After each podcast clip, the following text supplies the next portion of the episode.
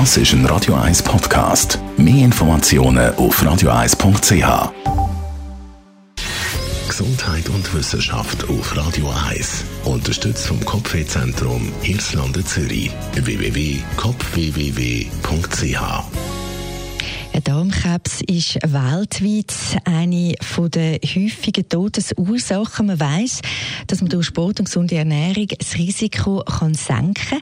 Eine neue Studie beleidigt aber, wer viel Baumnüsse isst, der kann nochmal effektiv entgegenwirken.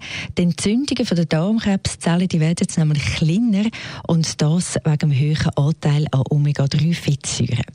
Laut den Experten geht man auf Nummer sicher, wenn man jeden Tag 60 Gramm Baumnüsse isst. Dazu behalten wir auch den Cholesterin auf einem normalen Niveau und eben den Darm, den dankt einem.